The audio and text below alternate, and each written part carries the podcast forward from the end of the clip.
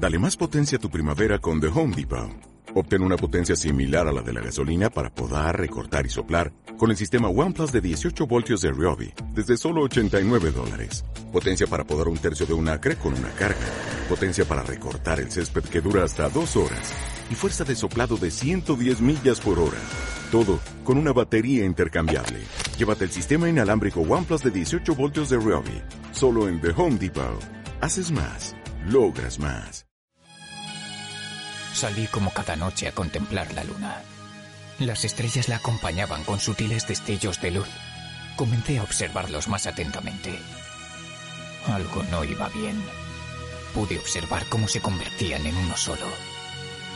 No podía ser real. Dentro de aquella esfera lumínica distinguí varias siluetas de color negro que emitían sonidos que no podía entender. Pero cuanto más se acercaban, más comprendía que no escaparía. Hombres de negro.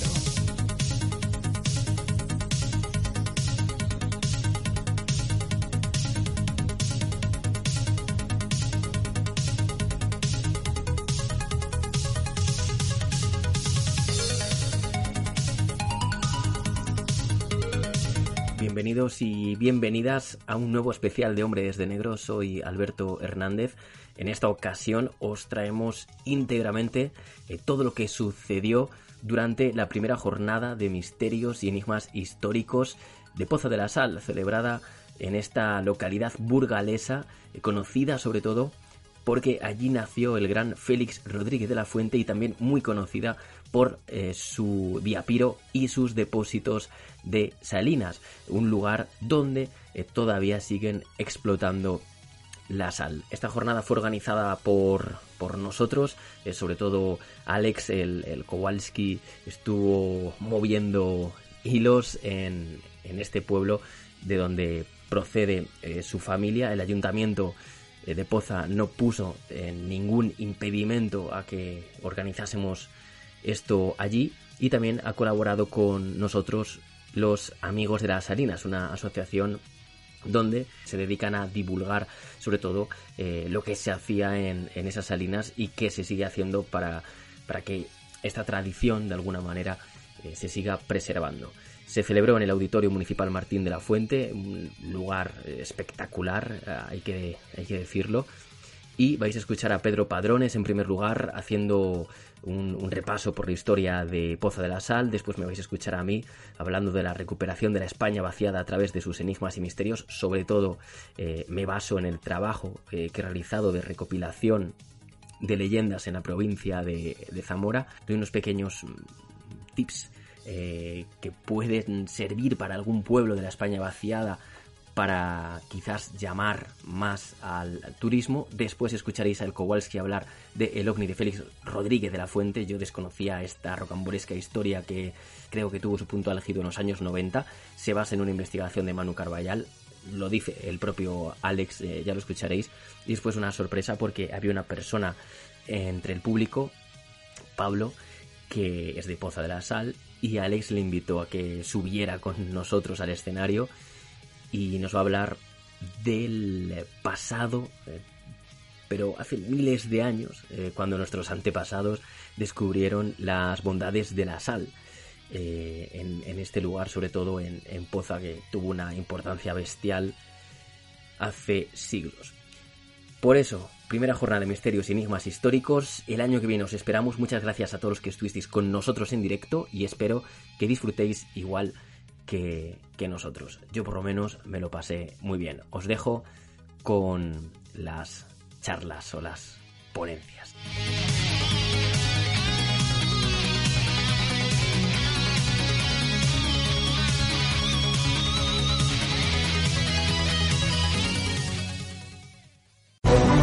Sintoniza la radio del misterio desde edenex.es. Edenex, un universo por descubrir. Si te preguntan qué programa escuchas, tú responde Hombres de Negro en Evox. Aunque sea mentira, compartiendo nuestros programas nos ayudas a crecer. Muchas gracias por escucharnos, Hombres de Negro.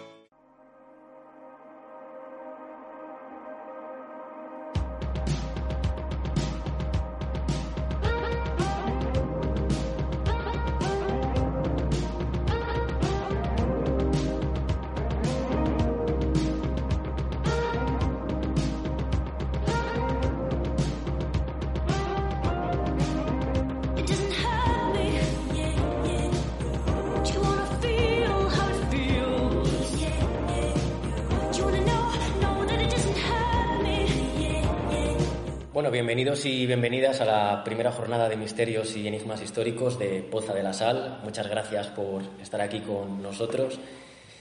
Eh, bueno, es un placer, eh, la verdad es que, y un orgullo también estar en, en Poza de la Sal. Yo lo conocí el, el año pasado gracias a, a, Alex y la verdad es que me quedé hechizado por este pueblo. Sí que es verdad que, que el año pasado lo encontré más verde y creo que eso nos gusta a todos. Pero bueno, eh, teníamos la idea de, hacer algo especial aquí, ya que él procede de Poza de la Sal y queríamos que fuera algo especial. Dar las gracias al ayuntamiento de, de esta localidad, y también a la Asociación de Amigos de las Salinas por, por toda su ayuda y por no poner ni un solo pero para que estemos esta tarde con vosotros. Y nos vamos a presentar un poco antes de, iniciar estas, estas charlas. Estáis viendo en pantalla el logo de, nuestro podcast, eh, Hombres de Negro. Bueno, un podcast, eh, yo diría, eh, que es hacer radio por, por Internet, lo bueno que, que, tenemos como podcast es que no nos que, bueno, no tenemos que rendir cuentas a nadie, mejor dicho. Es decir, si estás en una emisora, lo más probable es que te digan de qué es, eh, de lo que puedes hablar y, y de qué no. Y entonces nosotros tenemos la facilidad de poder hablar de lo que queramos sin que nadie nos diga si, si nos estamos metiendo en muchos charcos o no. Eso también puede ser un poco peligroso. Eh, también eh, podemos entrevistar a quien queramos, hablar de los temas que queramos y sobre todo tenemos una duración eh, que no está estipulada. Eh, ya sabéis que cuando estás en radio o en televisión te dicen tienes una hora y media de programa y hasta aquí. Nosotros no. tenemos programas de una hora, de una hora y media, de dos, de dos horas y media y bueno, pues hablamos de, algo que nos gusta mucho, que es el mundo del misterio en todas sus vertientes. dentro del mundo del misterio podemos englobar eh, la historia, la ciencia, enigmas, y pues ya nos podemos meter en ufología, apariciones y, y bueno, en todas esas cosas que, que quizás hay programas que, que, tocan más que nosotros. Tenemos una, una línea, eh, yo diría que crítica, no somos negacionistas de, de los fenómenos paranormales, eh, tampoco creemos en todo lo que nos presentan, y por eso tenemos pues esa, esa línea, ¿no? ese pensamiento crítico. Quizás Alex es más escéptico que yo, pero bueno, entre los, entre los dos nos compaginamos bastante bien dentro de este proyecto que nació en el año 2018. Llevamos cuatro temporadas. A finales de este mes comenzará la quinta. Y nace, eh, yo soy el director, Alberto Hernández, también presento, junto a Alex, que esta temporada me ayuda en, en esta faceta, en la presentación del podcast. Y, y nace por, bueno, porque soy algo egoísta y tenía muchas preguntas, quería encontrar respuestas y nada mejor que encontrar esas respuestas en gente que sabe mucho más que yo. Entonces, eh, así nació a finales del año 2018 y, así seguimos. Eh, entrevistamos a investigadores, a escritores, a científicos, eh, ahí cabe todo, ¿no? Entonces, profesores de universidad. Así que yo por lo menos cada semana aprendo algo nuevo, sobre todo eso, en lo, que, en lo que necesito saber más. Bueno, voy a dar también la voz a Alex, ya que además los programas semanales los hacemos eh, un tuya mía, además como ahora, sin guion, lo hacemos siempre sin guion, a ver qué es lo que sale, y sobre todo el, el factor sorpresa de a ver qué dice uno y a ver qué dice otro. Así que bueno, Alex, si tienes algo más que añadir. Sí. Nada, hola, buenas tardes a todos, muchas gracias por estar por aquí. Y nada, ya habéis visto que Alberto se pone muy melodramático, a veces se pone muy serio. Yo soy la otra parte, la otra parte quizá más cachonda y menos seria. Entonces, como decía Alberto, pues en, esta, esta parte del podcast que hacemos, que es la presentación, estamos los dos juntos y ahí pues no hacemos esa balanza Alberto siempre pues eso ¿no? más riguroso más buscando la palabra idónea y yo pues un poco más eh, alocado quizá y bueno intentando hacer también que esto de los misterios enigmas y historia ¿no? Eh, los secretos de la historia que es lo que nos apasiona y nos gusta también eh, darle un punto más ameno Eh, y yo creo que la charla de hoy va a ir un poco por ahí. Yo he traído un tema que espero desconocido para todos, tiene que ver con Poza, tiene que ver con Félix. Es un tema que al final va a ser mm, divertido, ya veréis. Y Alberto nos va a traer una cosa, mm, yo creo, muy interesante, más seria, más bueno, de investigación, ¿no? Una cosa muy chula que ha hecho él. Y tenemos a Pedro también, que es, yo creo, una persona, mm, ¿cómo decirlo? Pues en esto de la divulgación de Poza, ¿no? De las, de las cosas, de la historia de Poza, pues una de las personas que pues, mejor representa, ¿no? Es, eh, esta, esta faceta, ¿no?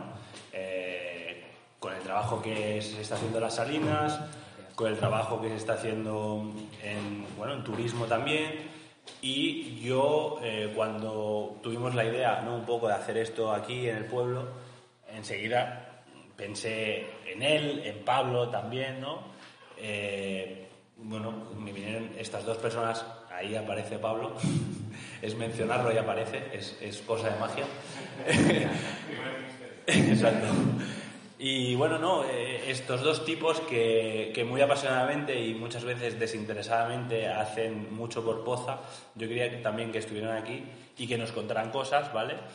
Así que yo creo, ¿no, Alberto? Que Pedro nos dé unas pequeñas pinceladas, bueno, antes, voy a hacer un inciso. Hará un inciso Alberto ahora, pero em, empezaremos un poquito con Pedro, ¿vale? Que nos va a introducir un poco estos misterios, esos enigmas, esa historia de Poza, ¿vale? Y luego ya Alberto y yo continuaremos, ¿vale? Y, os contaremos algunas cositas que espero que sean interesantes. Vale, nada, el, inciso es que siempre se me olvida, eh, suelo hablar del podcast, pero nunca digo dónde encontrarnos, ni cómo nos pueden seguir, ni nada de eso. Entonces, bueno, si os interesa lo que, lo que hacemos, eh, pues emitimos en directo, en falso directo, los miércoles a las 11 de la noche en una plataforma de radio que se llama Edenex, acabado en X, edenex.es, y después en la plataforma de Evox, que es la más grande de toda España en esto de los podcasts, pues nos podéis encontrar como Hombres de Negro. Además, bueno, también cuelgan nuestros programas en un canal secundario y en general llegamos a unas 10.000 escuchas y descargas semanales y tenemos más de 5.500 suscriptores. Así que bueno, nuestro, nuestra misión o nuestro objetivo, mejor dicho, este año es eh, seguir creciendo y tener una mayor visibilidad. Y ahora sí, os voy a dejar con Pedro Padrones, que está aquí con nosotros, que además eh, lo he conocido, bueno, nos hemos conocido, pero no nos hemos ni presentado además, y estamos ahora aquí compartiendo mesa. Entonces os voy a dejar con él y os va a contar unas cosas muy curiosas y muy chulas de la historia de Poza de la Sal, y yo creo que va a ser todo un placer, así que seguimos aprendiendo, Pedro. Ahora sí, todo tuyo ya el micrófono. Muchas gracias.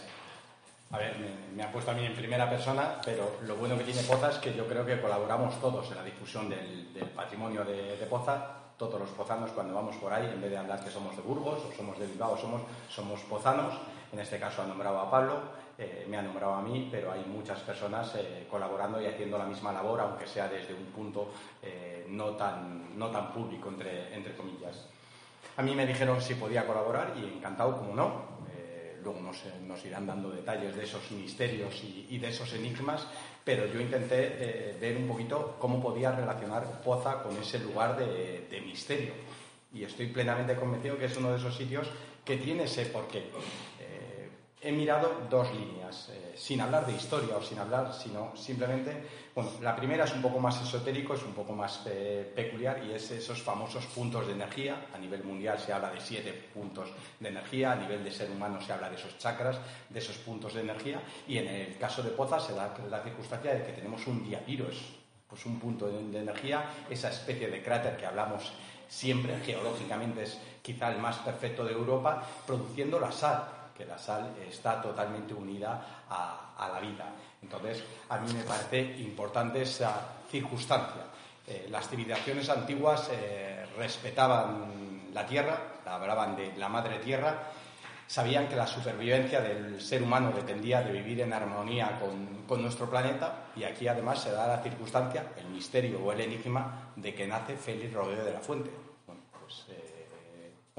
No sé cómo catalogarlo, pero es cierto que es la primera persona que vuelve a hacernos eh, intentar unir esa tierra, esa importancia de, de mantener, de conservar los, eh, los, ecosistemas. Nos vuelve a recordar en una época tremendamente difícil, los ayuntamientos en ese momento hablaban de alimaña, pagaban porque llevase los huevos de picaza, las orejas de los, de los zorros, exterminar al, al lobo y Félix nos vuelve a recordar la importancia de conservar, de cuidar a los animales y de la importancia de cuidar los ecosistemas. Hablaba cosas tan sencillas como que eso nos va a conocer como la generación de los desperdicios, de los plásticos. Lamentablemente era un visionario, era un genio y eso se ha transformado en realidad. Decía cosas tan sencillas como el bosque desordenadamente ordenado, que suena muy bien, pero al final es la, es la realidad. Es que todo tiene su orden dentro de ese desorden eh, aparente. El mejor legado que podemos transmitir a las próximas generaciones es dejarles un planeta limpio, sano de verdad que estamos intentando hacer todo lo posible por cargárnoslo. Entonces, bueno, aquí en Pozas se da la circunstancia de que puede ser un punto de esos de, energía eh, y además eh, confluye la figura de Celero de la Fuente. Entonces, bueno, una de las cosas de esos misterios y enigmas. La segunda, y no menos importante, es que lo que ha transformado a las sociedades ha sido el comercio.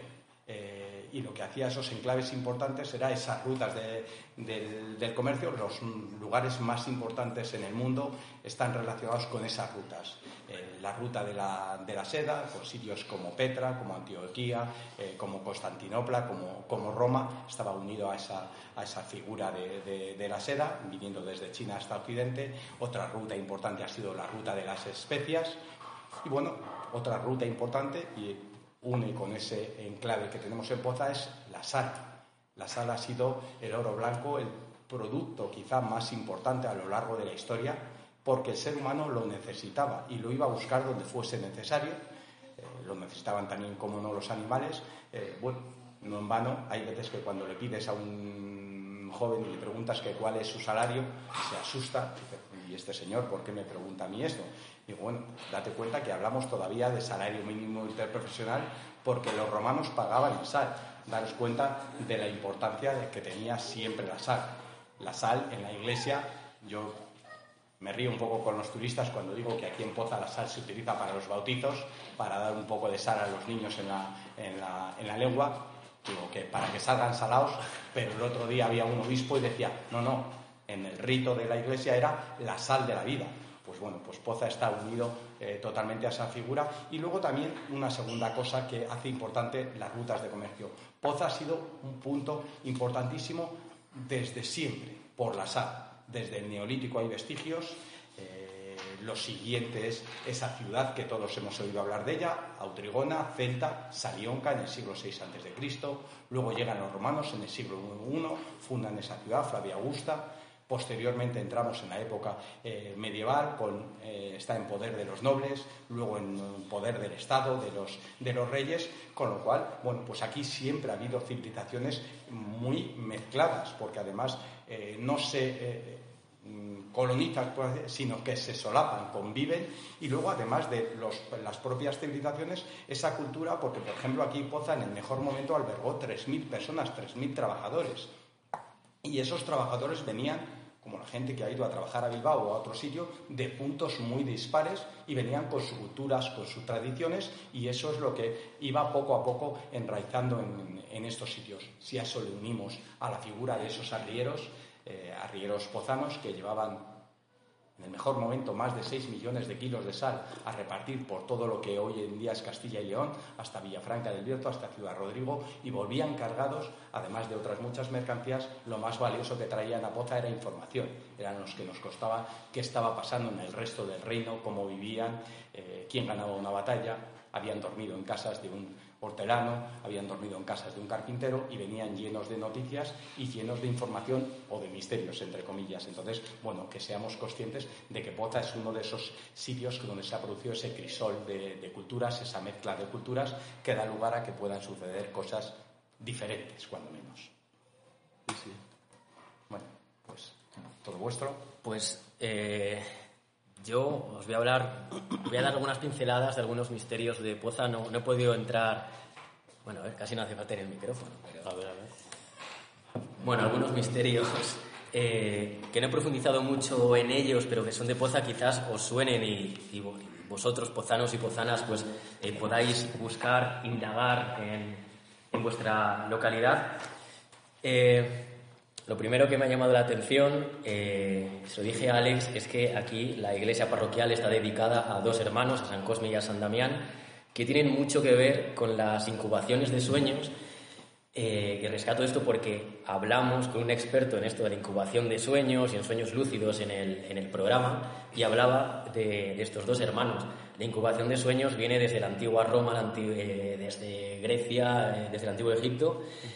Y cuando arrasó con todo el cristianismo, entendedme bien, cuando vino aquí, pues claro, la gente estaba eh, acostumbrada a realizar estas incubaciones de sueños. Una incubación de sueño es eh, tú hoy tienes un problema, eh, bueno, es mucho más complicado que esto, pero tú tienes un, un problema y quieres encontrar la respuesta a ese problema en sueños. Entonces te vas preparando durante todo el día, vas haciendo como ejercicios mentales para que al final, al día siguiente, cuando te despiertes, pues tengas la respuesta a, ese sueño, a, ese, a ese problema es eh, como esto que se suele decir, bueno, eh, piénsalo como la almohada y ya mañana te levantas de otra manera y ya seguro que has encontrado la solución a eso que, que te está comiendo tanto la cabeza.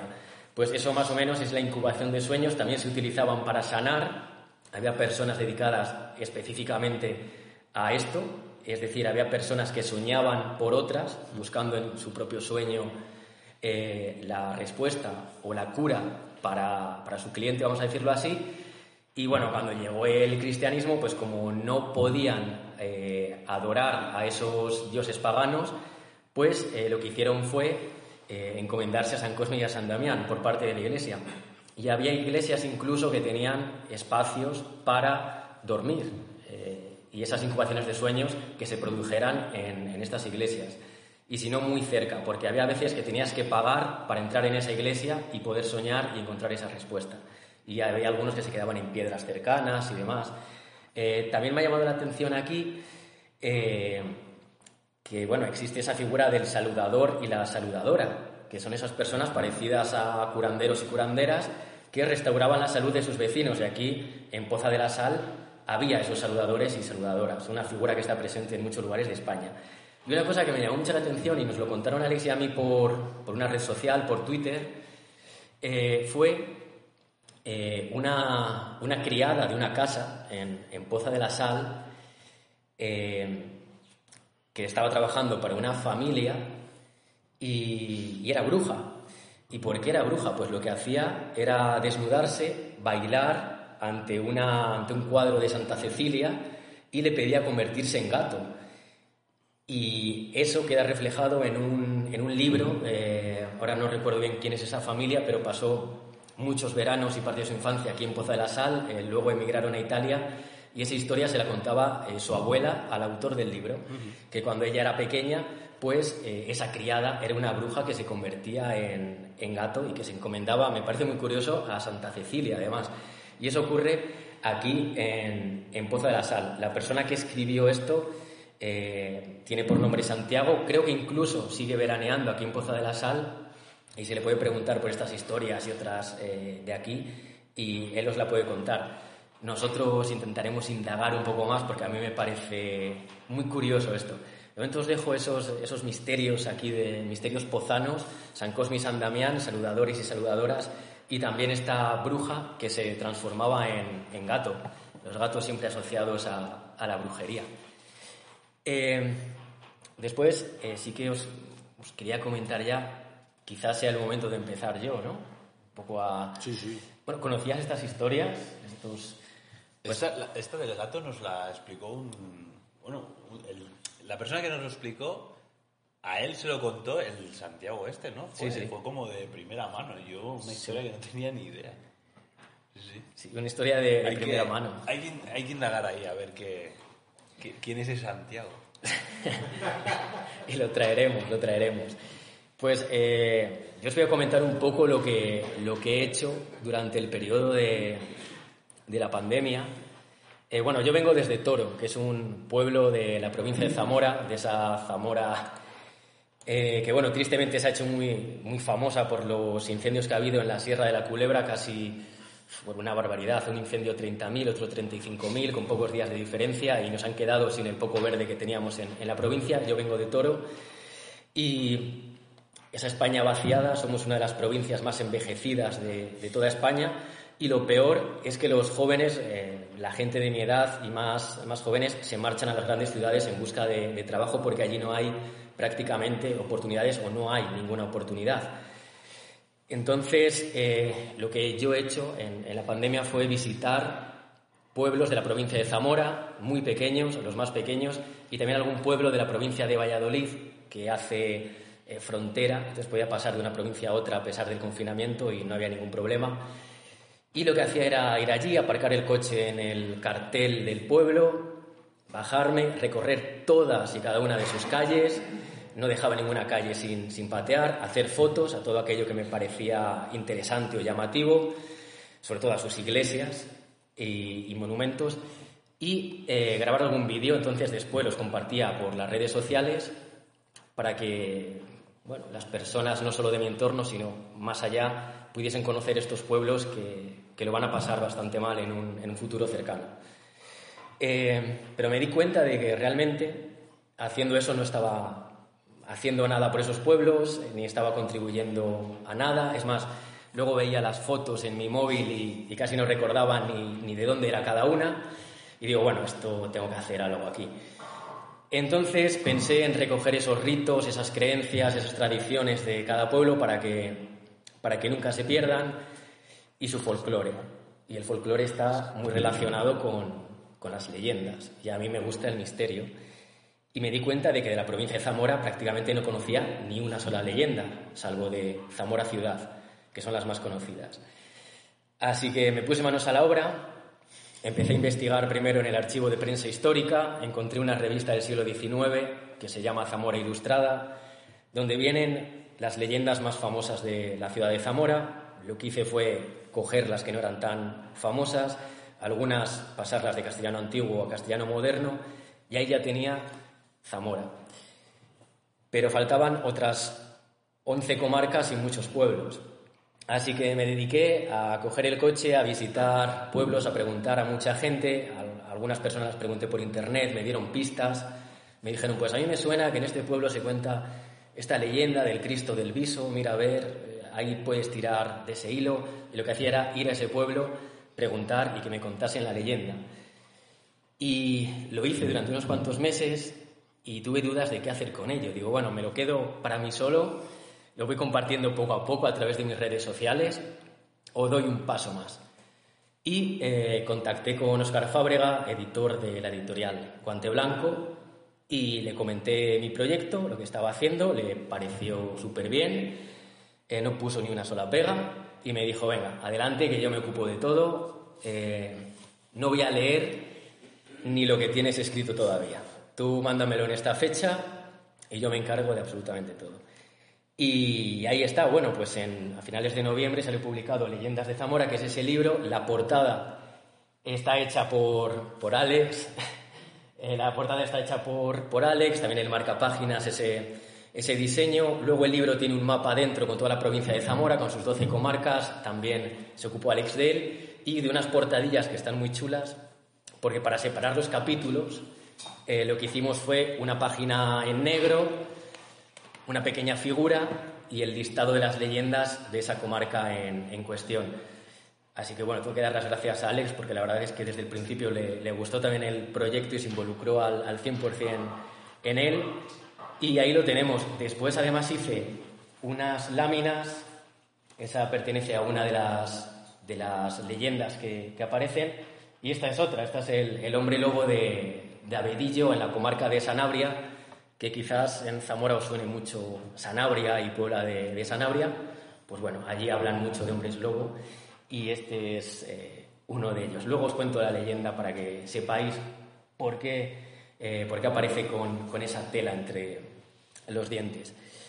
Y la verdad es que eh, tengo que decir que he aprendido mucho a través del folclore. Siempre dicen que cuando los, los jóvenes se marchan de, de un lugar, y cada vez empieza más a quedarse vacío, esa, vacía esa localidad, la cultura se muere.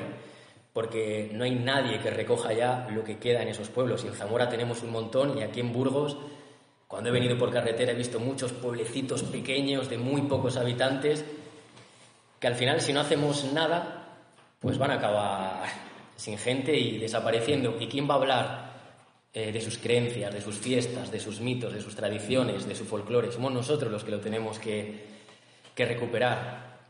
Por lo tanto, es algo que yo he hecho en, en Zamora y es que no sabía que había tantas cosas.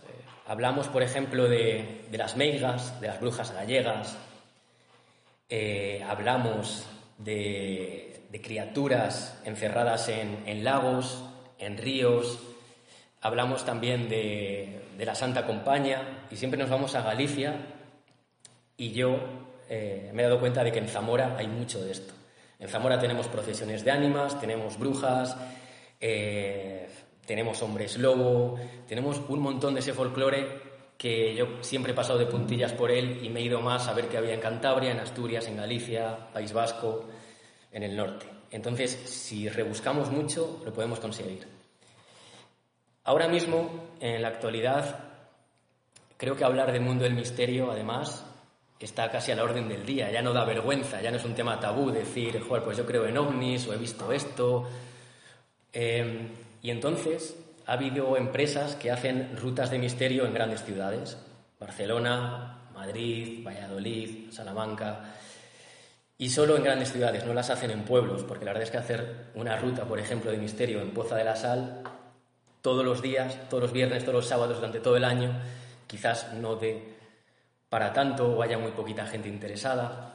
Pero creo que una de las cosas que se podía hacer para que se conozca esta España más, iba a decir marginada, bueno, no, tampoco vaciada. es vaciada, un poco olvidada, quizás sería hacer eh, esas rutas en, en, verano, un par de fines de semana, eh, recorriendo un poco la comarca, el Alfoz, una mancomunidad, hablando de sus misterios. Creo que además vendría bastante gente joven interesada, incluso también gente de todas las edades, mayores, pequeños, para interesarse por esos misterios que nunca se suelen contar, porque son cosas de la historia que no se suelen contar. Pero existe esa cara B y creo que sería bastante interesante. Y otra cosa que me ha gustado mucho es que más o menos en marzo o en abril en Zamora se hizo una feria de turismo mitológico, eh, allí en, en el recinto ferial de Zamora, y Israel J. Espino, que es una investigadora y escritora de Extremadura, que ha escrito libros como Extremadura Misteriosa y demás, dijo que en las Urdes, en la zona de las Urdes, van a hacer unas rutas, van a hacer un mapa, en ese mapa van a poner las criaturas de leyenda, toda esa mitología, y cada uno puede hacer las rutas como quiera. Las hay más difíciles, eh, más fáciles, y yo creo que también eso podría estar bastante bien. Coger, hacer un mapa de toda la zona, mira, aquí dicen que hay unas cuevas. Eh, es más, creo que en Pozo de la Sal sí, hay. hay. muchas cuevas de moros, eh, cuevas de moras, eh, cosas así. Pues estaría bastante interesante poder hacer ese mapa y que cada uno al final lo visite como quiera.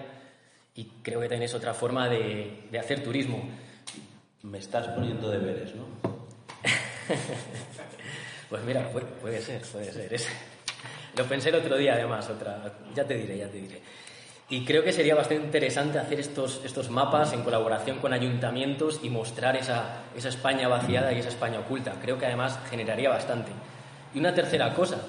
Israel J. Espino, en Mitológico, también comentó que ella fue a un pueblo de Galicia, no me acuerdo del nombre, porque en una de las casas, en la fachada, habían puesto la imagen de uno de esos seres mitológicos y uno de esos seres de leyenda. Y ella decía que fue expresamente ese pueblo para ver esa pintura, fotografiarla y preguntar sobre esa figura que era una especie de, de hada eh, de allí de Galicia. Eh, y además es que eso yo creo que llama bastante la atención. Ahora que se ha puesto de moda pintar las fachadas para que queden bonitas, imaginaros aquí en Poza de la Sal eh, una fachada quizás sea más difícil porque es un pueblo superhistórico y en piedra pero poner, por ejemplo, una saludadora o un saludador curando a alguien y que la gente venga eh, específicamente a Poza de la Sal para ver ese mural y fotografiarlo.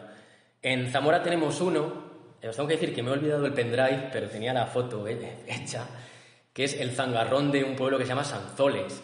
Y esa pintura mide unos 30 o 40 metros en una fachada y llama mucho la atención y la gente va allí a fotografiarla.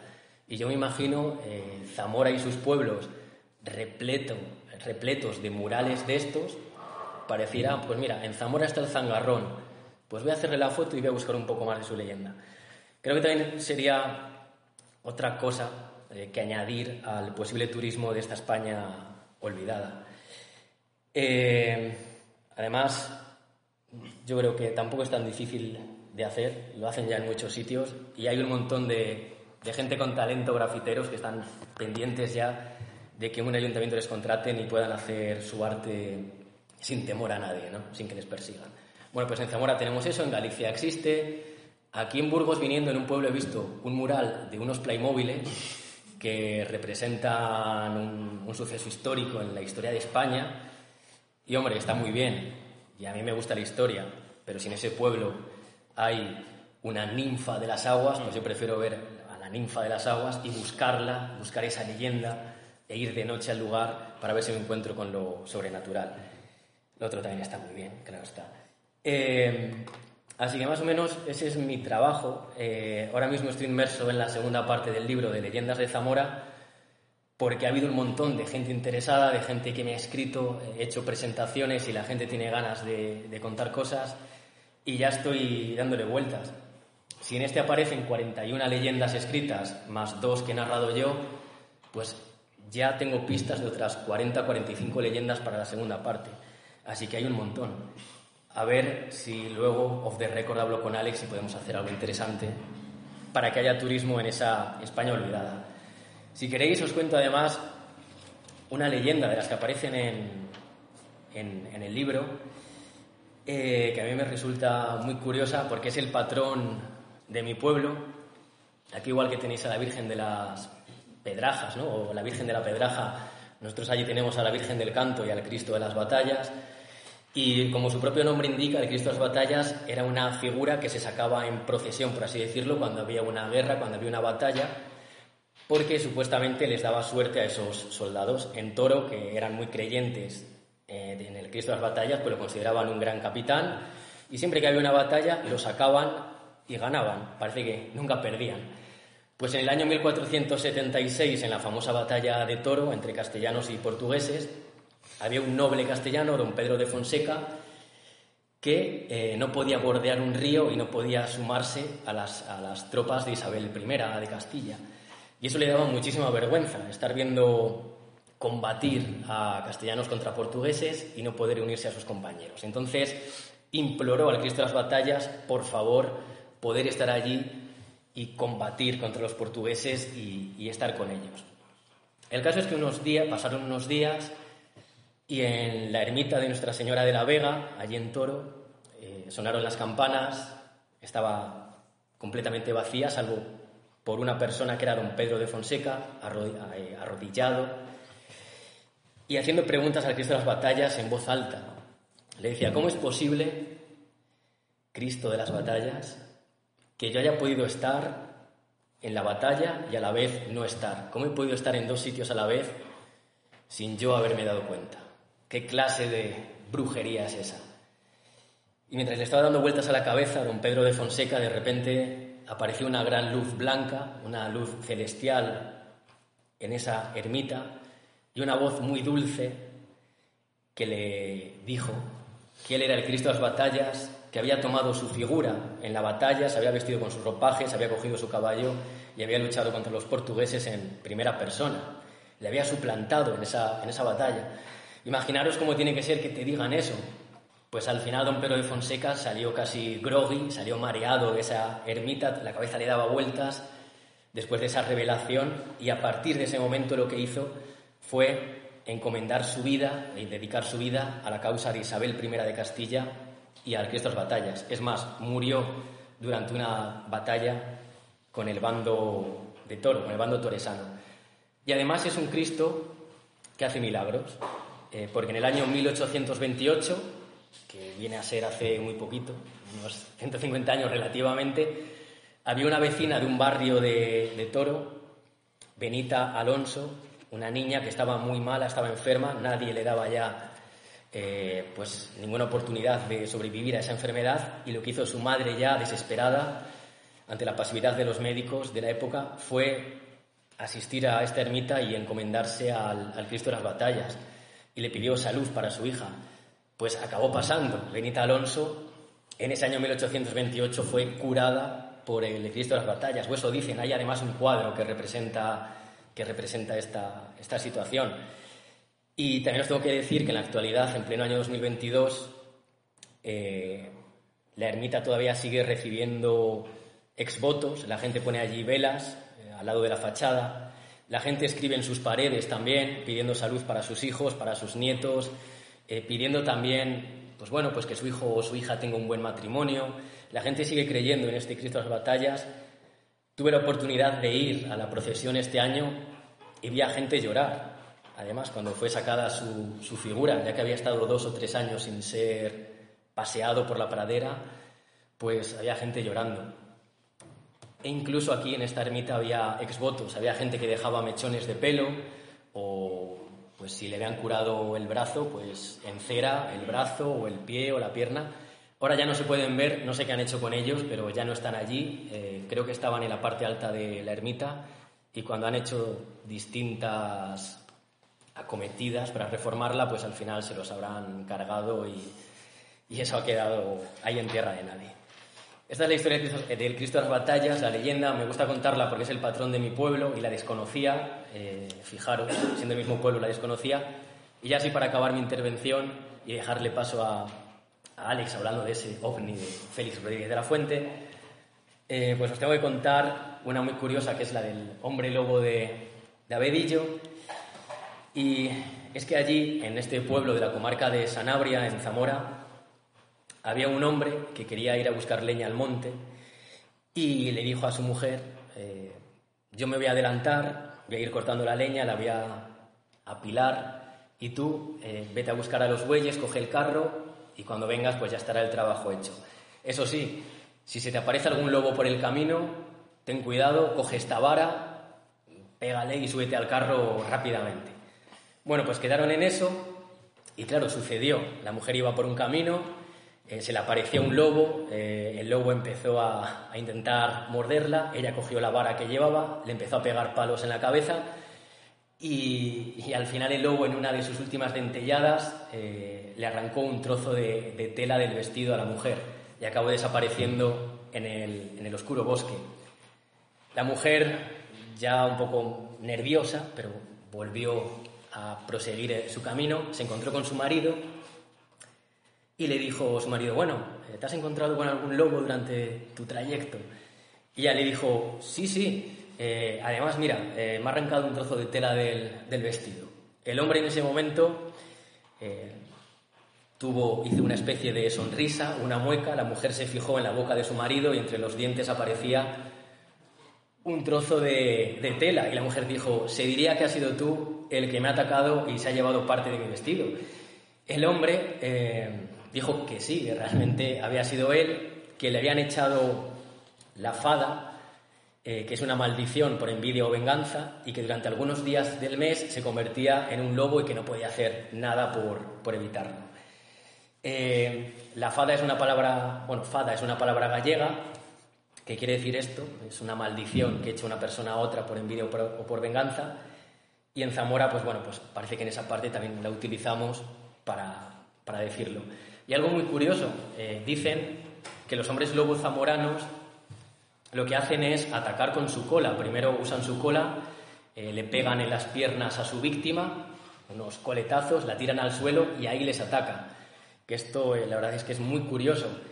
Y gracias al podcast me enteré que en Uruguay también existe esta forma de un hombre lobo de atacar a, las personas. Es decir, que no es única de Zamora y que está relacionado con Uruguay gracias a eso.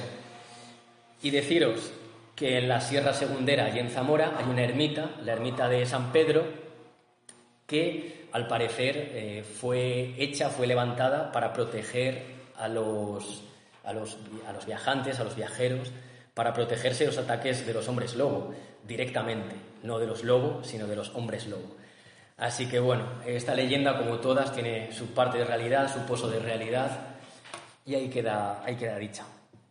Y nada, eh, poco más eh, tengo que decir, salvo que depende de nosotros eh, recuperar esas historias, esas leyendas de, de una España que poco a poco va desapareciendo. Los pueblos pequeños, desgraciadamente, pues cada vez sus habitantes son más mayores, son personas muy mayores, y que hay que intentar hacer algo, por lo menos para que se recuerde, ¿no? Ese pueblo y no, sé, no, no desaparezca y por lo menos haya tenido un sentido, ¿no? Así que bueno, ahora os dejo a Alex, os va a contar algo muy interesante. Yo no sabía nada de esto, Félix Rodríguez de la Fuente y un, y un ovni, así que os dejo con él a ver qué, a ver qué os cuenta. Pues nada, eh, antes de empezar con mi intervención, quiero hacer un par de apuntes relacionado un poco con las dos bueno, charlas o presentaciones que se han hecho. Y es que, por ejemplo, Alberto nos ha comentado ¿no? que se está perdiendo un poco ese patrimonio cultural de los pueblos más pequeños y, y hemos comentado ¿no? que, por ejemplo, Pedro y otras personas, y yo, por ejemplo, los que estamos aquí hoy, difundimos un poco la cultura de Poza o, o la historia de Poza. Y a lo que yo mm, quería hacer eh, hincapié ahora es que yo creo que por suerte, ¿no? Y, y, eso, por fortuna tenemos personas o, o los pozanos en general, no sé por qué, estamos yo creo muy concienciados con esta labor de divulgación de Poza. No sé si, como decía también Pedro antes, que decimos, ¿no? Eh, los burgaleses somos de, somos de Poza antes que de Burgos, ¿no? Y yo, por ejemplo, soy de Barcelona y a mí me, siento orgulloso también de decir que mi familia es, de Poza. Es decir, no sé, hay algo, ¿no? Tenemos ese algo que ya de por sí nos sale. Hay un montón de elementos un montón de trabajo y un montón de cosas muy, como decimos, ¿no? Muy chulas, muy guays, que están haciendo enfocadas a, a la gente joven y no solo con los misterios. Alberto, en su trabajo, ¿no? En su labor de investigación, lo enfoca más por ahí, ¿no? Recuperar esas leyendas, recuperar esas historias únicas de cada lugar, transformarlas en este libro tan chulo que ha hecho él en Zamora, pero esta charla va enfocada a, Zamora, a Poza, al pueblo que sea, ¿no? O, la provincia o comarca que sea, a través de las leyendas históricas, las leyendas o los enigmas de cada lugar, recuperar un poco, y él lo que ha hecho es una guía de viaje, ¿no? Realmente de, de la comarca de Zamora. Eh, ¿Qué pasa en Poza? Se podría hacer esto como más a más, pero a donde yo voy es que aquí se hacen un montón de cosas súper guapas. Tenemos las charangas, no tienen nada que ver ¿no? con estos temas, la BTT, en verano siempre hay mil eventos, hay esto ¿no? que hemos hecho también nosotros, está la recuperación de las salinas, el castillo, el acceso que se ha hecho en los últimos años que estaba, ¿no? yo recuerdo, y Gonzalo que está aquí, amigo mío, para subir al castillo las pasábamos canutas, se ha ido recuperando el pueblo poco a poco.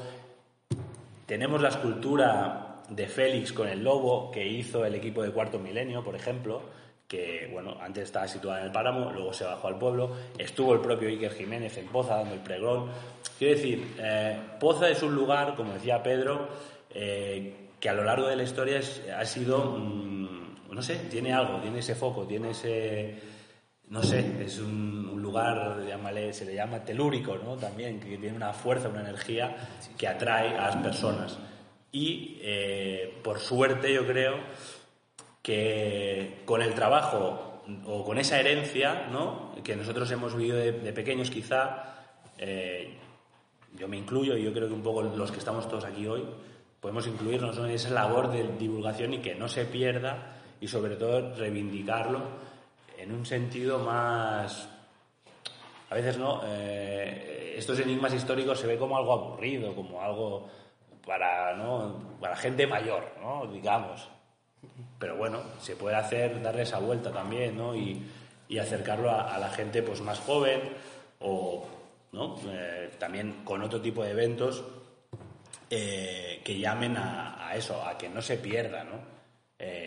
Las tradiciones, bueno, aquí está el escarrate que se ha adaptado también, ¿no?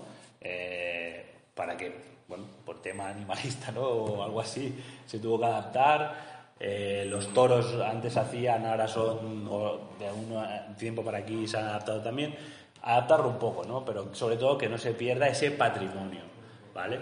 Em, cómo no, en la charla eh, tenía que estar Félix, se ha mencionado un poquito antes, y yo os traigo hoy una historia, mm, yo espero mm, que sea desconocida para todos, yo no la conocía, como decía Alberto, tampoco la conocía, y es que eh, al parecer hay un, eh, hay un ovni, el ovni de Félix Rodríguez de la Fuente, ¿vale? Así se llama mi charla. Eh, ahora vais a ver que incluso el tema ovni, pues, o, más bien la figura de Félix ha tocado o está relacionado con el mundo de los ovnis, que a priori tú dices, ¿qué me estás contando? Pero ahora vamos a ver de dónde sale todo esto. A ver si encuentro el PDF, que yo creo que es esto.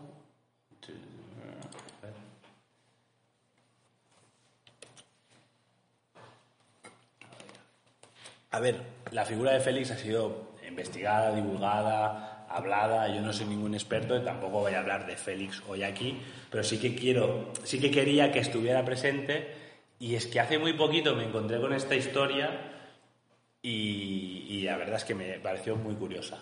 Eh, el OVNI de Félix eh, de la Fuente, una investigación de Manuel Carballal, ¿vale? Está Jorge se ríe porque sabe de qué va un poco la movida.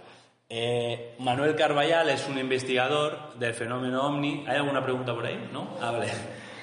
Manuel Carballal es un investigador de los fenómenos mm, extraños, podemos decir, y él, ah, ahora no recuerdo la fecha, pero escribió un artículo muy interesante sobre esto, ¿no? sobre el ovni de Félix Rodríguez de la Fuente. Em, y nada, yo lo que voy a hacer hoy es contaros de qué va esta movida, ¿vale? Movida que yo desconocía y por eso yo me baso en su trabajo, lo digo, lo repito, y yo he hablado con, con, Manuel directamente para, que, para explicarle, oye, voy a hacer esto y voy a coger tu artículo y lo voy a contar, ¿vale? Pues me, dio permiso, así que vamos para allá. Eh, mirad, al principio de los 90 eh, circulaban por el ámbito ufológico, luego os doy un poco la terminología, por el ámbito ufológico varias imágenes de supuestos ovnis reales.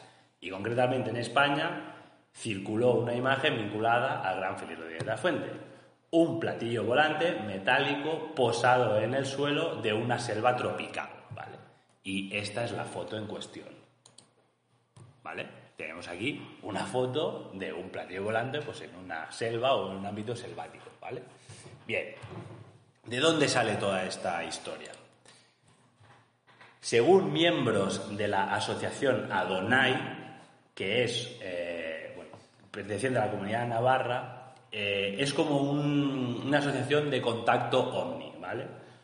Eh, la imagen del supuesto platillo volante, la habría tomado, ¿no? Esta asociación contaba que esa, imagen que hemos visto la habría tomado el propio Félix en uno de sus viajes, ¿no? En sus viajes a, selvas tropicales y tal. Em, bien, esta asociación que pone aquí, Comunidad Navarra de Contacto OVNI, ¿vale?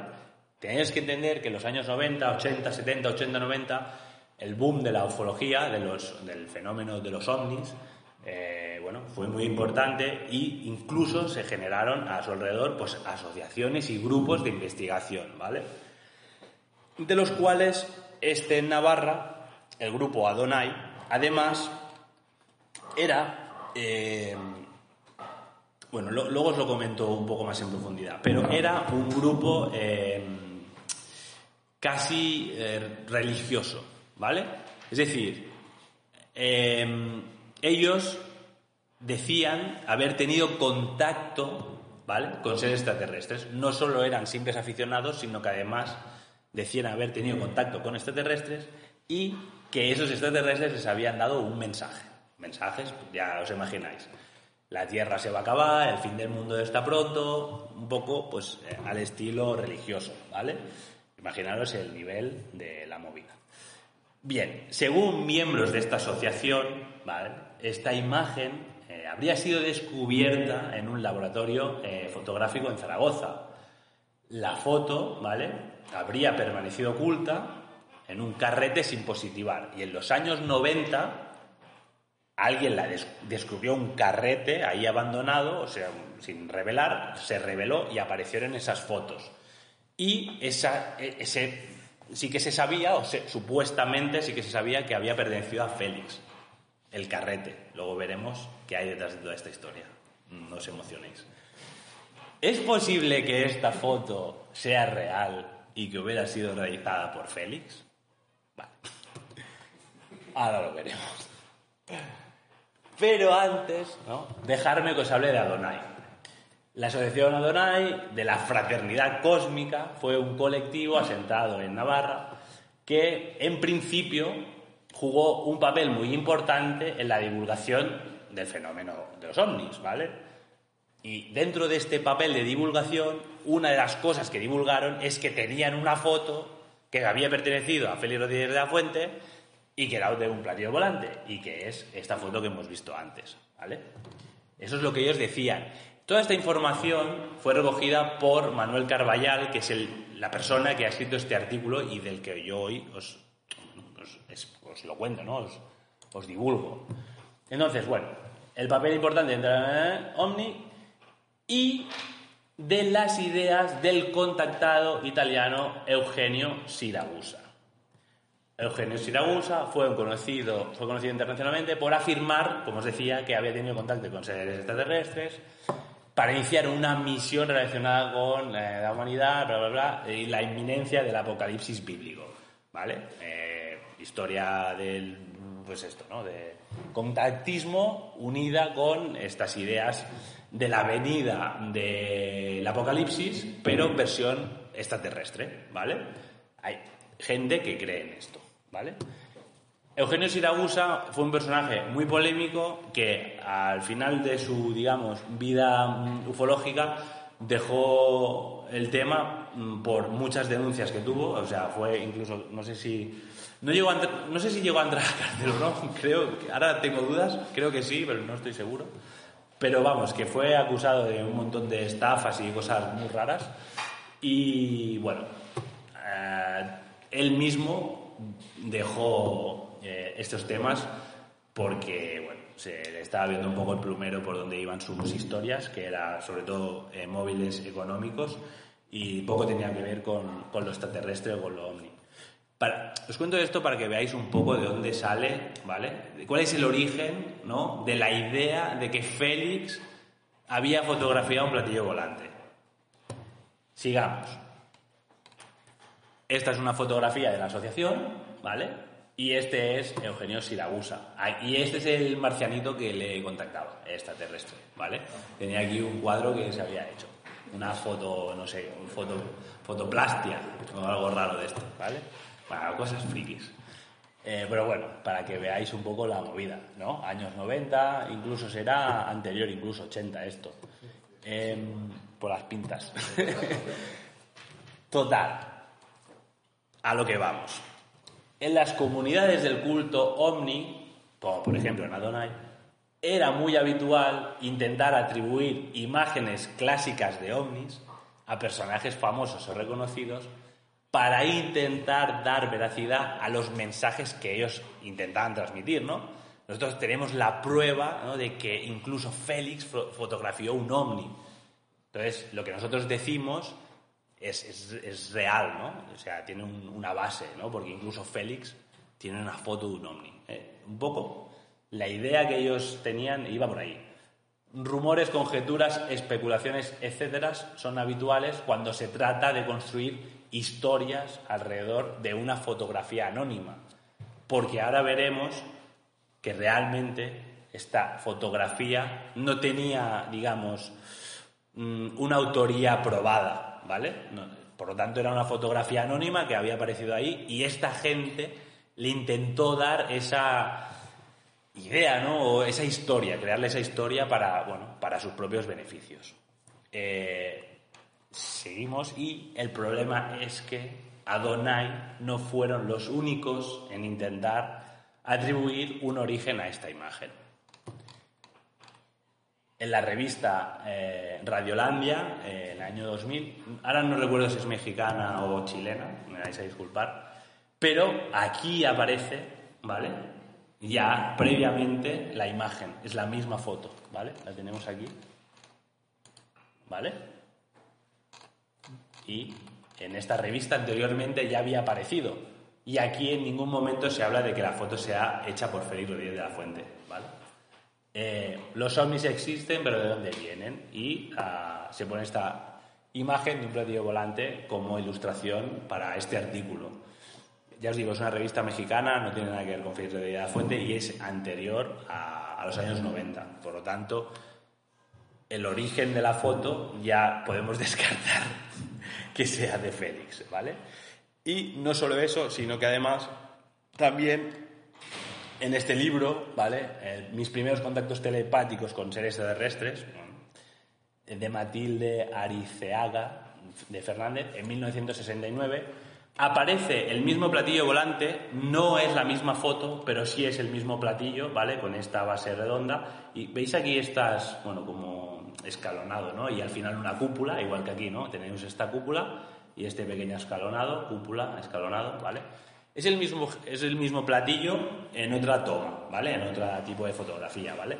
Es decir, en el, en el 69 ya aparece este platillo volante, eh, en ningún momento atribuido a Félix, sino que esta mujer atribuía que esta foto la había hecho ella también, o sea, en sus paranoias, de sus contactos y de sus movidas, ¿vale?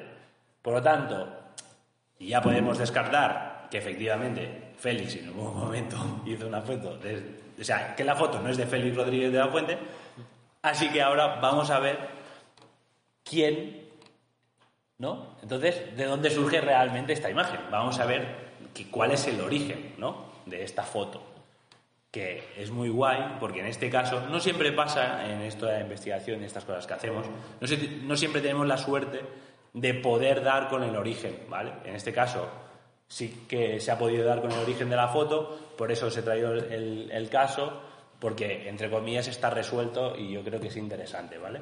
Bueno, como, eh, pues como en tantas otras ocasiones, el mundo del cine y la televisión son los verdaderos originarios de la mitología ovni. Y en esta ocasión también es así, ¿vale? Eh, esto nos lo podría rebatir algún amigo que tenemos en común con Jorge, que el cine y la televisión da mucho folclore al mito de la ufología, pero tenemos gente en, común que dice que no, que resta, pero bueno. En general, o muchas veces pasa, ¿no? Sale la serie V y la gente empieza a ver extraterrestres verdes. Sale la película Encuentros de la tercera fase y sale un montón de gente diciendo que ha visto eh, extraterrestres cabezones de piel gris. Esto pasa mucho. Y en este caso pasó.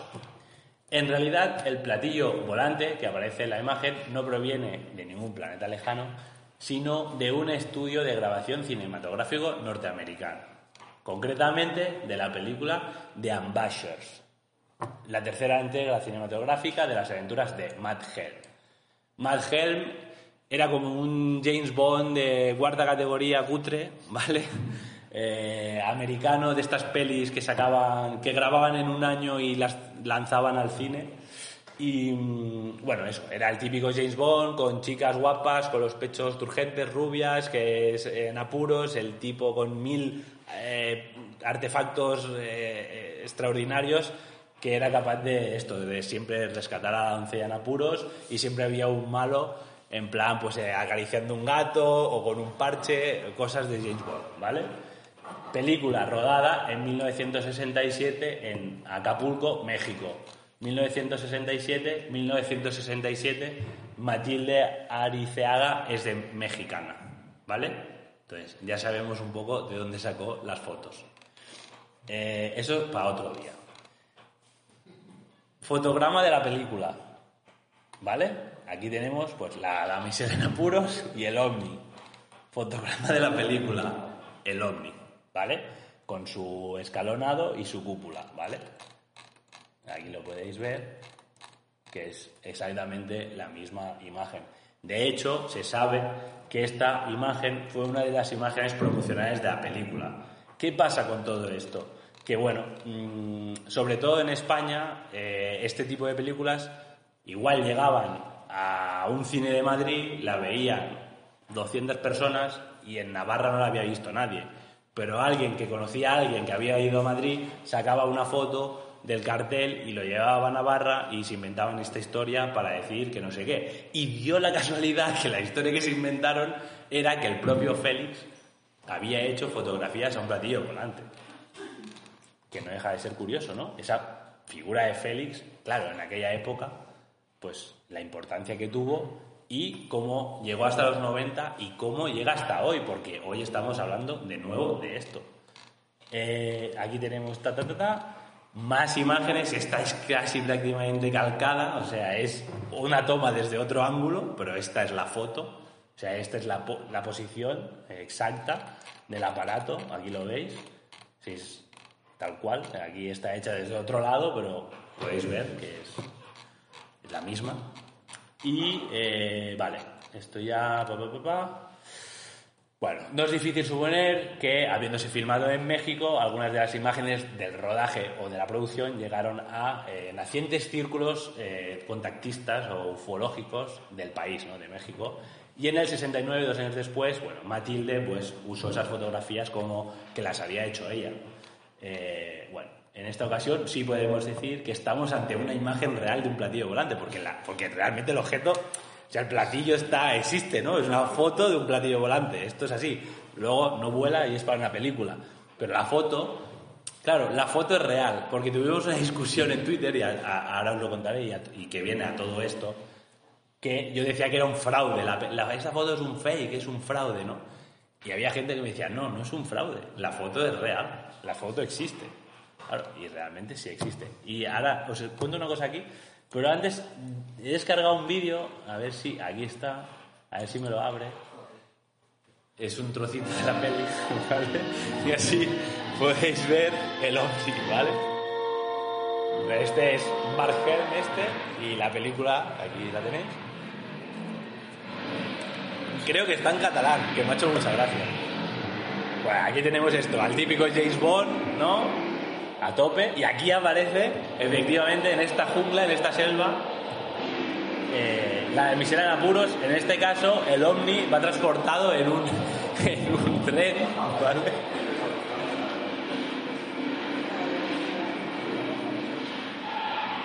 Acción trepidante, esa jungla, ¿no? De la que hablábamos, esa selva, y el ovni famoso, aquí lo tenéis. La damisela que no sabe cómo parar la movida. La moto acuática, que no falte, ¿no? Esa moto acuática que va más lenta que, el caballo del malo. Y ojito, detalle, que se ha colado un cocodrilo, ¿eh? Merci.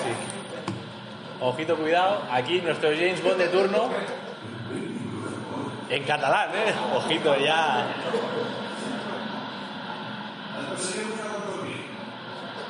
Dice, luego le vengo a buscar. La moto echando humo que, no vea. Es la secuencia final de la película, ¿eh? O sea, imaginaros el nivel. Ese croma, super cutre.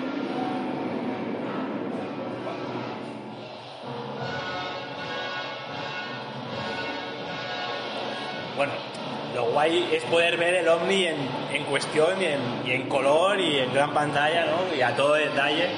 Efectivamente, el ovni del que estábamos hablando antes. La verdad es que está bastante guapo el ovni. ¡Epa! Ah, ahí la, maqueta era más pequeña, estaba a escala, yo creo. Con cuidado. Exacto. Aquí no habían cortado aún la.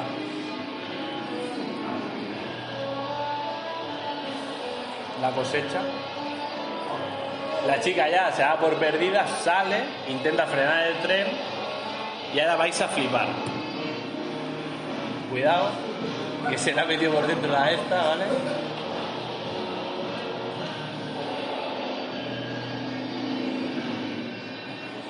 Ojito que ha aparecido un objeto en la moto que antes no estaba, ¿vale? Cuidado. Se, ha quitado el audio, no sé por qué. Y ahora vais a flipar. Ojito, porque eso es increíble, ¿eh? El ovni no vuela, pero la chica sí. Una cosa muy extraña. La pistola láser, el típico invento este que os decía de James Bond cutre, entonces la rescata. Es increíble, es la tecnología punta de la época. A Chuchón. Y, y, sorpresa final, sorpresa final, el ovni nunca más voló.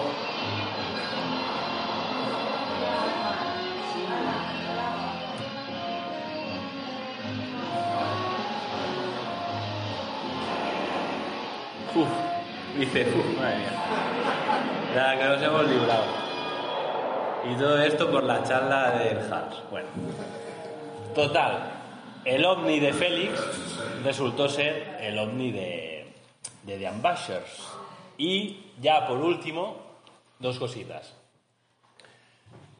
La primera es lo que os decía un poco antes, ¿no? Que, mm, mira, veis aquí otra imagen también de la película, que esta no la hemos visto, pero bueno, es de la misma esta, que es, yo supongo que se repartieron cuatro o cinco fotos a modo publicitario y la mujer esta cogió una y la puso en la portada de su libro. Eh, mirad, la imagen hoy en día sigue dando vueltas por las redes y aquí un colega, ¿vale? Eh, Juan Benz, de Alta Extrañeza, es un perfil de Twitter, que habla sobre ufología. Bueno, les decía, nos acercamos a un momento histórico importante de la humanidad. Es que no lo veo bien. Cabe resaltar que no será nada fácil para las mentes cerradas. Bueno, lo que venía a decir, ¿no? Él pone esta imagen eh, de este ovni eh, fake, digamos, o que no es un ovni, haciéndolo pasar por real, pero a conciencia. Es decir, haciendo un poco, siendo tramposo, ¿vale? Eh, y, ojito, el, giro inesperado de los acontecimientos, Manuel Carballal, el tipo que escribió este artículo del que os he hablado hoy, y yo mismo, nos enganchamos un poco con él en plan, tío, esta imagen es un fraude. Y Manuel dijo, yo escribí un artículo donde lo desmontaba. Y, él nos pintó la cara, como se suele decir, ¿no? Ahora los chavales jóvenes ya te han pintado la cara. Nos dijo, ya, pero es que no habéis entendido que es irónico. Entonces él lo hizo con esa, con esa mm, intencionalidad, ¿vale? De, de hacernos a nosotros, los un poco críticos, caer también en la trampa, ¿no? Y gracias a este tuit, Manuel Carballal publicó, volvió a publicar el artículo, yo no lo conocía, me lo empapé entero y cuando... eh, o sea, yo, de hecho, mi idea de la charla era haber hecho otra cosa. Pero claro, al ver que todo el grueso realmente de la leyenda, ¿no? De la leyenda urbana de este... Que, esconde este objeto volador no identificado, este platillo, era Félix, dije, pues, ostras, ya que voy a hacer la charla, voy a hablaros de esto. ¿Por qué? Por lo hablamos un poco al principio, que decía también Pedro, ¿no? Eh, esa figura, ¿no? Este lugar Poza, que ha tenido tanta historia y además ha dado una figura tan, tan importante, no solo en la historia de, de España, sino en la historia de la humanidad y sobre todo en la divulgación científica, en la divulgación medioambiental y en la concienciación un poco, ¿no? De esto, ¿no? El- vais a vivir en un planeta de plástico, ¿no? Un planeta de los residuos mm, a donde voy es eso, ¿no? Que incluso este tuit, ya os digo, si es que es de el 5 de, de- de julio. O sea, el tuit es del 5 de julio y vuelve a rescatarse en 2022 de nuevo, de una manera un poco así eh, trapera, eh, la figura de Félix, pero es que renace, es un personaje que en cualquier momento está de moda. En, en cualquier momento está de moda porque fue tan, fue tan y es tan trascendental que da igual, ¿no? En cualquier momento es, es oportuno hablar de él. Y en este caso yo espero que haya sido una historia que desconocida para vosotros, divertida también, ¿no? Que es un poco como yo intento hacer este tipo de temas, que sean amenos. eh, y no sé, un poco, un poco esta era, la idea, ¿no? Traeros algo así también más fresquito y diferente, no tan, no tan sesudo, ¿no? Una charla más, más divertida y más amena. Eh, pues nada, por mi parte, eh, ya lo dejaremos aquí Y ahora le vamos a hacer la trampa mortal, ¿no? También a Pablo, ¿no? Que está por ahí al fondo y que a mí me gustaría que subiera y nos contara alguna cosita. ¿O qué? Va, no, seas vergonzoso, va.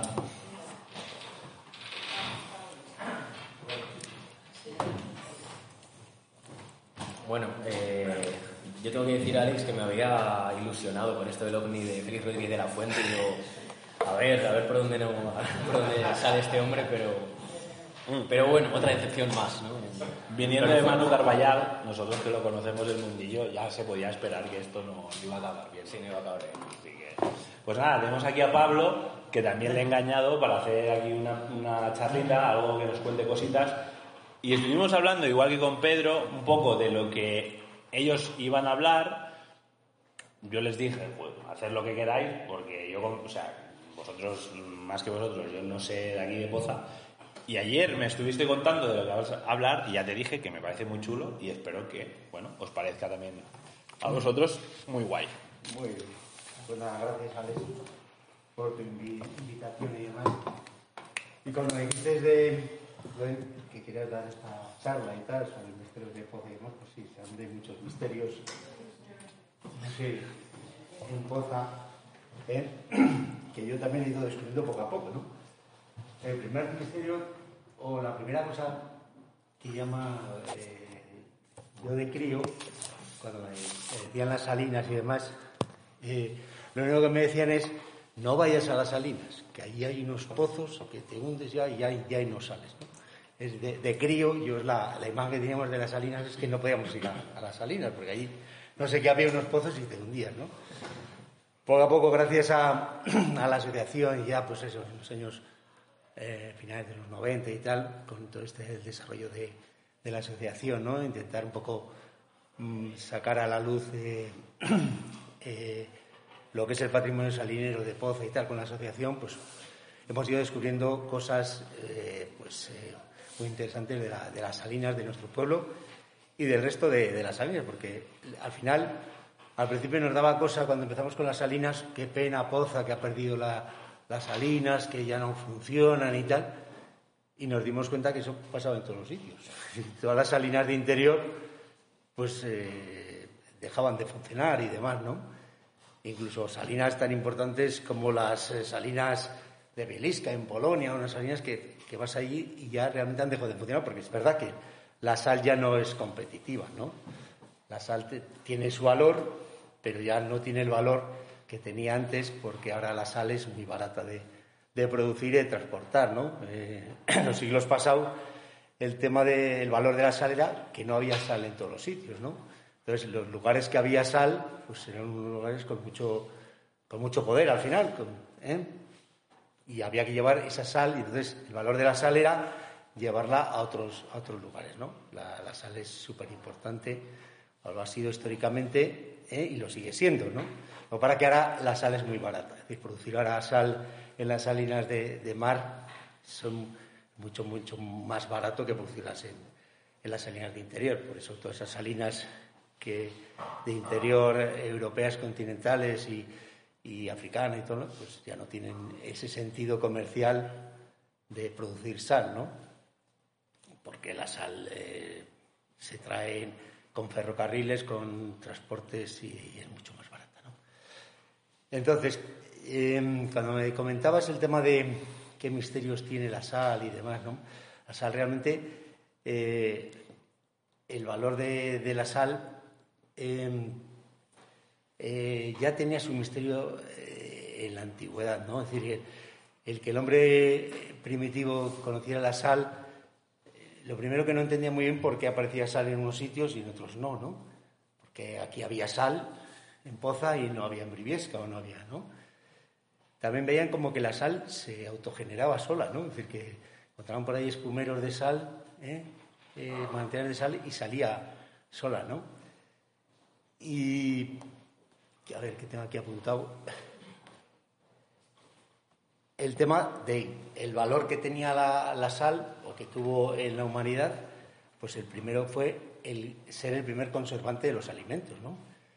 Primer conservante de los alimentos y luego ya como un condimento a, a esos a esos alimentos, ¿no? Otro poder que tenía la sal y que les llamaba mucho la atención eh, pues, a, los primeros, eh, a los hombres primitivos es que era capaz de destruir algo que para ellos era lo más duro, que eran los, minerales, los metales, ¿no? cuando descubrieron los, metales y demás, que era una cosa súper dura y demás, la sal era capaz de, oxidarlo y destruirlo, ¿no? Entonces, eso otro valor que tenían ellos en la sal. Pero yo, eh, el, misterio que, te planteaba con el tema de la sal es cuando el hombre se dio cuenta de, que estaba ahí la sal y que la podía utilizar, ¿no? Entonces, entiendo yo que pues cuando ese hombre del neolítico o del paleolítico, ese cazador, eh, eh, cazador recolector, ¿eh? que se dedicaba a buscar esos alimentos de la naturaleza, pues tenía que estar pendiente de, buscar y esos alimentos, ¿no? Y entonces, pero esos alimentos tenían también un ciclo vital, es decir, que cuando recolectaba los, los frutos o los que había en la naturaleza, las manzanas había cuando había manzanas y, nueces cuando había nueces y demás. No, no tenía la nevera para, para comer nueces y manzanas y verduras en cualquier momento de, del año, ¿no? Entonces eh, tenía que contar con esos ciclos vitales de, la naturaleza y también con los ciclos de los animales, que los animales también se cree, se eh, sus crías y demás y tenían incluso hasta sus, migraciones, ¿no? Es decir, que no estaban por ahí los animales hay accesibles a cogerles a la a coger a entonces dependían mucho de, encontrarse con esos animales ¿no? y, con esos eh, con esa alimentación y muchas veces podían encontrarse tener la suerte de cazar un, gran animal un, un córvido o lo que sea y ya tenían carne tenían mucha carne pero mucha de esa carne igual al final no las podían comer no la podían digerir porque eran pocos y se les estropeaba no entonces tenían la pega de que en un momento determinado sí tenían carne, pero luego en otros momentos no tenían esa carne. ¿no? Entonces yo me imagino ese, ese hombre primitivo que está dando su, paseo por aquí, por, por el valle, ¿eh? intentando buscar por ahí alimento y demás. Y él sabía que en este valle, pues curiosamente había manantiales de agua dulce y también había otros manantiales de agua salada, ¿no? Que salía una, un agua salobre y demás, que curiosamente eh, en esa zona, cuando salía ese agua, de repente se transformaba en blanco. Y entonces encontraban alrededor de, ese manantial salado, pues eh, la sal que se había cristalizado ahí de lo que había salido de, esa agua eh, salada que de forma natural saldría en el, salero en algunos manantiales, lo que llamamos aquí espumeros, ¿no? Y me puedo imaginar igual él paseando ahí en búsqueda de, ese animal y tal, se diera cuenta que justamente en ese manantial, con esa sal, había un animal que, había, que estaba muerto y estaba allí el animal y que le llamó la atención de que ese animal como que llevaba bastante tiempo y que su carne no se había descompuesto. hombre, entonces igual él pensara con, oye, esto porque esa carne de ese animal que lleva aquí mucho tiempo no se ha descompuesto, lo mismo que se me descompone esa carne cuando yo le cazo y al poco, a las pocas semanas ya no, las puedo, no lo puedo consumir, ¿no? Entonces igual ese, ese hombre primitivo en un momento de lucidez dijo, esto va a ser porque esa carne se ha embebido con, con esta sal y ha hecho que esa carne no se descomponga, ¿no? Entonces, el descubrir eso yo creo que eso fue un gran un avance para la, humanidad, ¿no? Entonces, el darse cuenta de que la carne, a través de, esa salazón o a través de, esa sustancia blanca tan, que luego vio esas, todas esas propiedades que hemos hablado, pues le, permitía conservar ese alimento, esas proteínas, esa, carne, y hizo eh, que al final pues, eh, tuviera capacidad para tener una alimentación más equilibrada a lo largo del tiempo porque podía poder conseguir carne, no, no dependía ya del cazar o no cazar ese, ese, ese animal. ¿no? Entonces, para mí, entiendo que ese misterio, ese momento en la humanidad de que alguien vio esa capacidad de, la sal, pues tuvo que ser muy, muy interesante, ¿no? y eso es lo que te quería comentar o yo entendía que podía ser interesante. Es un salto prácticamente o a la altura de- la- del descubrimiento del fuego, ¿no? Del cocinar el, alimento y conservar el alimento, ¿no? Son dos momentos Ajá. históricos que no se sabe, ¿no? Es ese misterio en qué momento empezó, ¿no? Quizá Pero empezó aquí, ¿no? En Poza, claro. No se sabe. en algún sitio, en algún, Sí, sí, sí. en alguna salina de interior, ese hombre se, se- Exacto. se dio cuenta de eso, esa utilidad de, de la sal y a partir de ahí pues ya pues ese oro blanco ¿eh? y todos esos... eh, Sí, sí, sí. No, no, es muy, muy interesante, la verdad es que Eso es lo que te quería... lo que hemos estado al final hablando ¿no? a lo largo de toda esta charla es este enclave, ¿no? Un poco. Ya veis, ¿no? Todos estos misterios que van surgiendo y, y bueno, que ha sido esto una primera toma de contacto hoy, a ver cómo iba y hemos contado algunas cosas. Quizá el año que viene hagamos otra aventura de estas. Pero lo que yo sí que ¿no? Me- o estamos viendo un poco en general es eso. Pablo nos ha traído la importancia de la sal. Eh, Pedro, a través de la sal, ese movimiento mm, migratorio, ¿no? Em, bueno, que, que- que venía gente a- de, de muchos lugares a una enclave como Poza, las historias que nos ha traído también, eh, más de leyenda, Alberto, y algo tan moderno como los ovnis, también vinculado, en este caso, con alguien tan importante para la historia, ya lo he antes, de la humanidad, como es Félix, ¿no? Insisto, repito, posa como ese enclave, bueno, pues mágico, de enigmas, con historia, y es un poco lo, lo que hemos hecho aquí en esta, en esta jornada. Así que nada, eh, yo creo que, ¿no? Más o menos ya, estaría un poco la historia. Gracias, Pablo, por haberte animado a participar, a representar también a, a las Salinas con Pedro y tal. Y ahora sí, yo le daba la última palabra a Alberto, cerramos y si alguien tiene alguna preguntita, queréis aplaudir también, nos dejaremos aplaudir, ¿vale? Así que nada. Eh, bueno, por mi parte, poco más. Un placer haber podido volver a Poza de la Sal, haber estado con Alex, eh, haber estado con Pedro, con Pablo. eh, estar aquí también rodeados de pozanos y, y pozanas. Tenéis un pueblo precioso. Espero que siga así durante muchísimo tiempo más. Y nada, ya lo ha dejado caer un poco Alex. Esto es una primera toma de, de contacto. A ver si el año que viene, pues, eh, volvemos a, a repetir. Y, y nada, eh, yo me lo he pasado bien porque además he aprendido cosas Poza de la Sal que no tenía ni idea porque el año pasado me llevó Alex pero no me contó esas cosas. ¿eh? Eh, y también aprender un poco que Poza de la Sal en- en la- hace un montón de años, hace miles de años, fue un lugar súper importante para España. Y bueno, también lo del, lo del Omni, ¿no? Que la verdad es que lo desconocía por completo. La película voy a ver si la encuentro por ahí, la veo entera. Que la verdad es que ya me ha picado la curiosidad a ver, que, a ver si vuela tanto o no, o no vuela. Y nada, eh, poco más eh, por aquí. Eh, si tenéis alguna pregunta o alguna cosilla ahora ya que ya estamos acabando, pues estamos abiertos a, a vosotros. Y si no, pues eh, nada, eh, creo que va a haber un baile, ¿no? Ahí a las 8 en la plaza. Sí, algo me han dicho por ahí. Así que nada, pues habrá que ir para allá. Eh, poco más por aquí. Muchas gracias por haber venido. Y nada, pues un placer. Hasta siempre.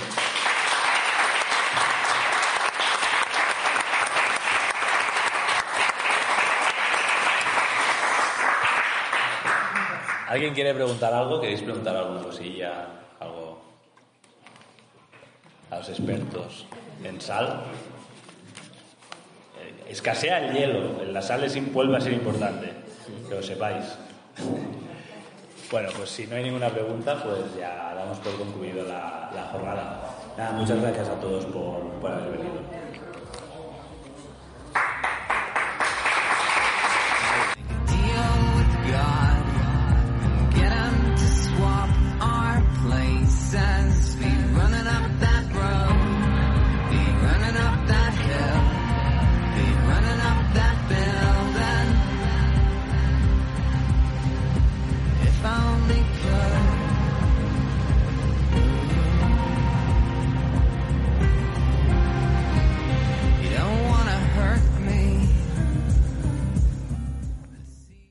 As a new Western Union customer, you can enjoy a $0 transfer fee on your first international online money transfer. Send money to your family and friends back home the fast, easy, and reliable way.